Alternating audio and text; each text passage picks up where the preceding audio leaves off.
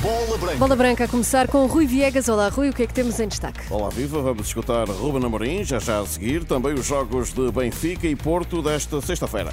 A Bola Branca é uma oferta da Mailboxes, etc. Procure o centro mais próximo de si em mbe.pt. Vamos lá.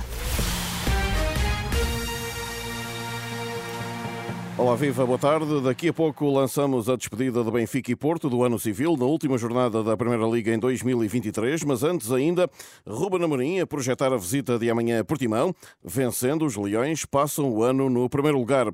Com a reabertura do mercado a aproximar-se, Jóqueres já disse que quer ficar.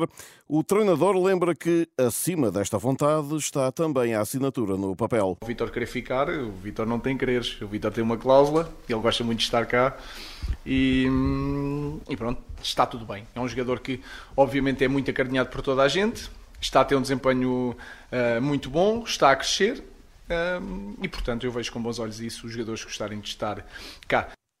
Ruben Amorim, que comenta e assim confirma ainda a chegada do central do Leixões, Rafael Silva. É um jogador que hum, um jogador, digamos, que apreciamos e que, e que tem características para ser um, um grande jogador.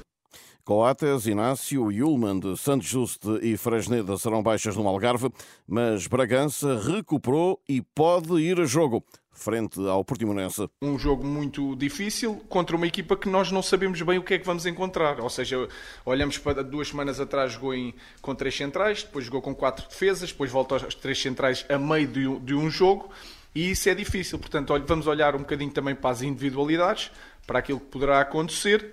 Uh, num jogo perigoso, onde as bolas paradas vão ser importantes e, e nesse aspecto, uh, não tendo o Inácio e, e o Coates, temos que arranjar maneira de, de contornar isso e, portanto, uh, um jogo difícil da nossa liga, onde tem sido muito competitivo, mas estamos preparados para, para o jogo. Dentro de minutos, às 13, também Paulo Sérgio, treinador do Portimonense, fará a divisão da partida marcada para amanhã às 20h30. No mercado leonino ainda, o jornal Record assegura hoje que o japonês Morita vai renovar mais dois anos quando voltar da Taça da Ásia.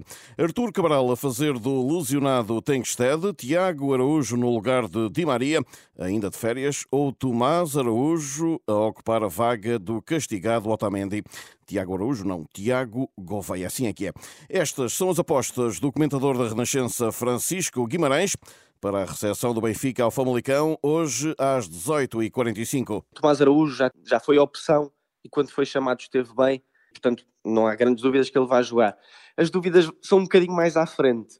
Eu acho que o Schmidt deveria aproveitar a forma com que o Tiago Gouveia se apresentou nos últimos, nos últimos momentos e por isso deveria, a meu ver, ser ele a jogar eh, na, na posição do Di Maria, até porque o Benfica precisa de corredores laterais agressivos, de jogadores que vão para cima dos adversários. E o Tiago Oveia não só tem essas características, como está num bom momento, uh, e na frente não está Tengsted, que tem sido a opção. Penso que o Arthur Cabral esteja no momento acima do Musa, até porque tem sido chamado mais vezes.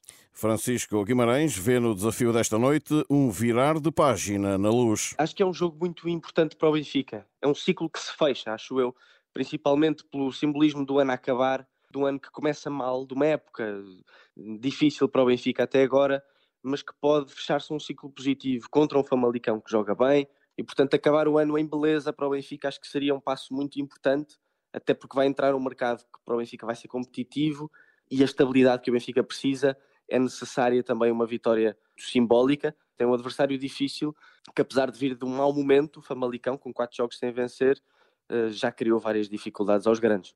Benfica Famalicão, com relato na Renascença a partir das 18h45 desta sexta-feira. Duas horas após o início deste Benfica Famalicão, o Futebol Clube do Porto recebe o Lanterna Vermelha Desportivo de Chaves.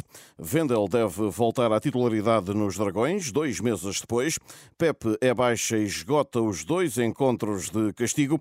Zaidu, Nico Gonzalez e Tony Martínez permanecem de fora, mas por opção. Nico Gonzalez praticamente não tem contado para Sérgio Conceição, Tony Martínez não é um habitual titular, eu diria que as baixas maiores são então no setor recuado, mas esse tem sido o problema do Futebol Clube do Porto desde o seu início.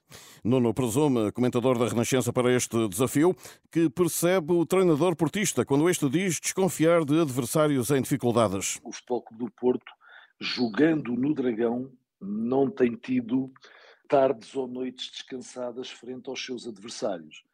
Tanto é que é somente, por incrível que pareça, o 13 terceiro melhor ataque, nove golos. Daí eu entender que o Sérgio Conceição olhe para este jogo com alguns cuidados, portanto, favoritismo absoluto para a equipa do Futebol Clube do Porto, apesar de Futebol Clube do Porto, para além de ganhar, queira também, tenha também que aumentar o seu nível exibicional.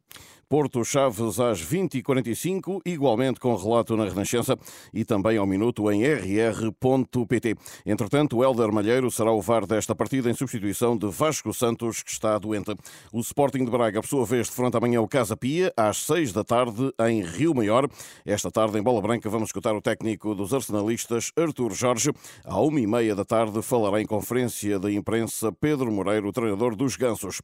Esta ronda 15 do campeonato, a última de 2020 23 continuou ontem com a vitória do Aroca na Amadora por 4-1. Recorde-se que no dia 23 o Vitória bateu o Rio Ave por 1-0 e Vizela e Moreirense empataram sem golos. Lá fora e em última hora em Espanha é o adeus definitivo à hipótese seleção do Brasil. Carlo Ancelotti renovou com o Real Madrid até 2026. Lá fora ainda o avançado Fábio Silva mantém intacta a ambição, mesmo que tenha chegado ao quarto clube estrangeiro, o Rangers, em três anos e meio depois de Wolverhampton, que o cede aos escoceses, Anderlecht e também PSV. Toda a gente sabe que tinha outras opções noutros clubes, mas quando vi a hipótese Rangers para poder vir para cá emprestado foi a minha primeira escolha direta, porque gosto de ganhar títulos, jogar em grandes clubes, sentir a pressão de jogar em grandes competições.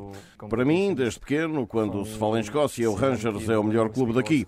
Portanto, quero jogar pelos adeptos com os meus colegas e no fim ganhar títulos, porque isso é o mais importante. Lá fora ainda esta sexta-feira na Liga Italiana, destaque para o campeão Nápoles de Mário Rui, que recebe o Monza de Pedro Pereira e Dani Mota às 17h30. Na Turquia, o Galatasaray, sem Sérgio Oliveira lesionado, defronta o Fenerbahçe de Miguel Crespo às 17h45 para a Supertaça Turca. Já na Arábia Saudita, Jorge Jesus vai procurar a vigésima vitória consecutiva quando o Al Hilal visitar o Al Feia a partir das 3 da tarde. E Teresa, a terminar, eh, lembramos que 29 de dezembro dezembro é uma data histórica, infelizmente. Ah, é? Porque foi a 29 de dezembro de 2013, portanto há 10 anos, que Michael Schumacher sofreu aquele grave acidente de esqui em França e eh, desde então eh, quase nada se sabe sobre o estado de saúde do antigo eh, piloto de Fórmula 1 e sete vezes campeão do mundo, mas o jornal Bild vem agora revelar que Schumacher houve sons de motores de Fórmula 1 para estimular o cérebro e, segundo a mesma publicação germânica, Michael Schumacher é ainda tratado por uma equipa de 15 médicos. Obrigada, Rui Viegas. Bola Branca de volta hoje à tarde, não é? É verdade. E bom ano para todos. Bom ano, Rui.